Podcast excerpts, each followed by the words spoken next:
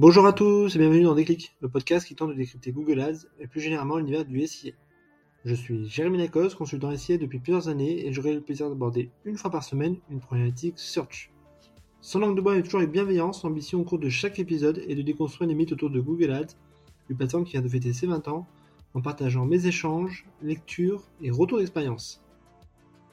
Pour ce 42e épisode, revenons à l'essence même de la discipline, le mot-clé. Depuis le virage smart bidding et automatisation pris par Google Ads, on a parfois tendance à oublier que la sémantique reste finalement centrale. Il y a 10 ans, c'était peut-être 80% du travail des consultants SIA qui passaient un temps fou dans la définition de leur matrice mot-clé. Alors qu'aujourd'hui, Google met tout en place pour diminuer le temps passé dessus, mais surtout limiter les leviers d'action mis à notre disposition. Je peux d'ailleurs en citer quelques-uns qui ont disparu, comme la fin du Broad Match Modify, le déploiement à grande échelle du ciblage large, la disparition de la vue exhaustive sur les termes de recherche, l'intégration du misspelling et des pluriels dans les termes exacts, la suppression de la définition des mots-clés pour certaines campagnes comme Performance Max, DSA ou encore les campagnes d'affiliation, etc., etc.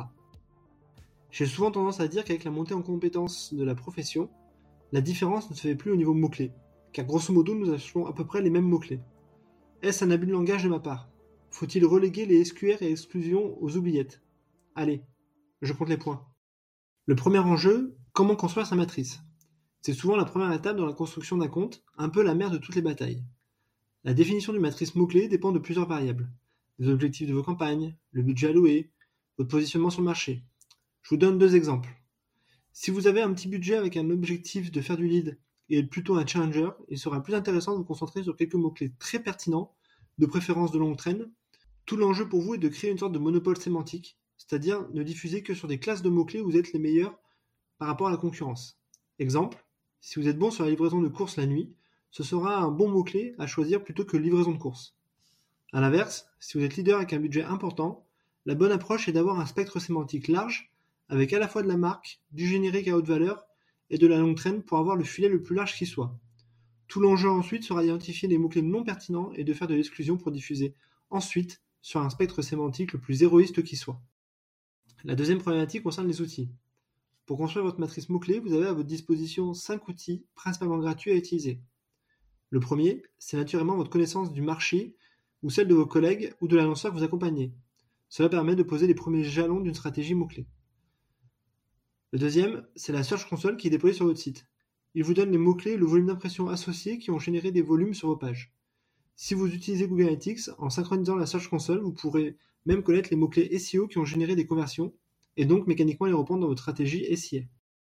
Le troisième est l'outil mis à disposition par Google. Très précieux car non seulement il va vous donner les volumes de requêtes, tendances, CPC moyen, niveau de concurrence pour un mot-clé donné, mais également va vous générer une liste de mots-clés connexes. A l'inverse, vous pouvez aussi intégrer une URL en particulier afin que l'outil en dégage une liste de mots-clés pertinents. Le quatrième outil est à chercher du côté du SEO.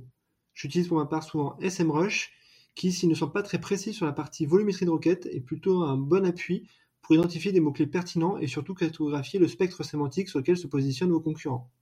À vous ensuite de décider si cela est pertinent ou non d'y aller. Et enfin, le cinquième outil que je teste actuellement, comme l'ensemble de la communauté LinkedIn, ChatGPT, qui commence à générer des listes ultra intéressantes pour augmenter notamment la longue traîne. La troisième problématique concerne le paramétrage. La définition des mots-clés à acheter n'est qu'une partie du travail. Il faut ensuite s'interroger sur le setup à déployer. Quatre points à mon sens. Le premier est le type de correspondance. J'aurais tendance à privilégier sur un compte vierge un ciblage exact à expression et ensuite tester la bascule vers exact et large pour augmenter le spectre de diffusion tout en ayant de bons CPL. Le deuxième concerne la liste d'exclusion via la bibliothèque partagée. Dès le lancement de vos campagnes, vous pouvez d'ores et déjà exclure des listes toutes faites contenant des mots-clés autour du recrutement, de la résiliation, de l'activité ou de la marque. Le troisième paramétrage concerne les actions automatiques. J'active de mon côté la suppression automatique des mots-clés en conflit, mais laisse les mots-clés redondants dont je préfère assurer un traitement manuel. Et enfin, le quatrième paramétrage concerne la structuration par groupe.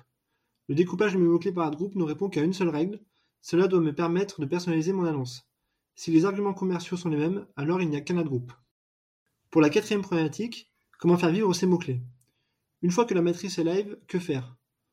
Faut-il la laisser vivre sa vie en se disant que l'algorithme Google prendra forcément les bonnes décisions, ou au contraire la monitorer? Je suis plutôt partisan de la deuxième école avec une série d'actions à mettre en place. Premièrement, il faut industrialiser la mise en exclusion des termes de recherche. À chaque fois que je lance une nouvelle matrice, je fais un check tous les deux jours pour identifier toutes les requêtes non pertinentes et les exclure. Au bout de quelques semaines, cela porte ses fruits puisque vous n'avez quasiment plus de déchets. Deuxièmement, les SQR qui sont nécessaires pour densifier le spectre sémantique sur lequel vous vous positionnez. En fonction de votre calendrier commercial, vos offres ou dynamiques de marché, les requêtes d'il y a un an peuvent ne plus être totalement pertinentes. Il convient donc de faire un minima tous les trois mois des SQR. Troisièmement, tester des territoires sémantiques inconnus. Cela peut être l'achat de votre marque ou celle de votre concurrent si vous ne le faites pas déjà. Cela peut être aussi la bascule en large sur certaines campagnes ou encore des approches sémantiques qui ne paraissent pas totalement pertinentes, mais qui peuvent se révéler finalement pertinentes. Le bon exemple est le pure player qui va se positionner finalement sur des requêtes locales. Et enfin, quatrièmement, la garantie de la diffusion de vos mots-clés. Parfois, à cause de la volumétrie de requêtes trop faible ou de la faible qualité de vos mots-clés, ceux-ci ne diffusent plus. Dans ce cas-là, je coupe les mots-clés qui ne diffusent pas pour éviter de créer du brouillard pour l'algorithme, et je travaille le contenu de mes landing pages pour augmenter mon QS et donc garantir la diffusion de mes mots-clés. Et enfin, dernière problématique, quid de DSA, Performance Max ou les campagnes UAC Surtout, comment utiliser ces nouvelles campagnes qui par définition ne font pas appel à vous pour définir les mots-clés sur lesquels vous positionnez? Quand j'ai commencé le SIA, il y avait une pratique un peu sioux qui consistait, lors du lancement d'un compte, à acheter le mot-clé le plus générique en large pour identifier toutes les requêtes pertinentes et ensuite les intégrer à des campagnes SIA. À mon sens, il faut utiliser DSA et surtout Performance Max de la même manière. Avec DSA, c'est plutôt facile puisque vous avez par définition la liste de diffusion des termes de recherche sur vos pages profondes. Avec Performance Max, en revanche, vous avez une sorte de catalogue d'univers de requêtes sur lequel vous avez diffusé sans avoir le détail niveau transformation. En tout cas, cela vous donne des billes pour ensuite les intégrer ou non à vos campagnes classiques. Voilà, ce 42e épisode touche déjà à sa fin et j'espère que vous avez eu le déclic.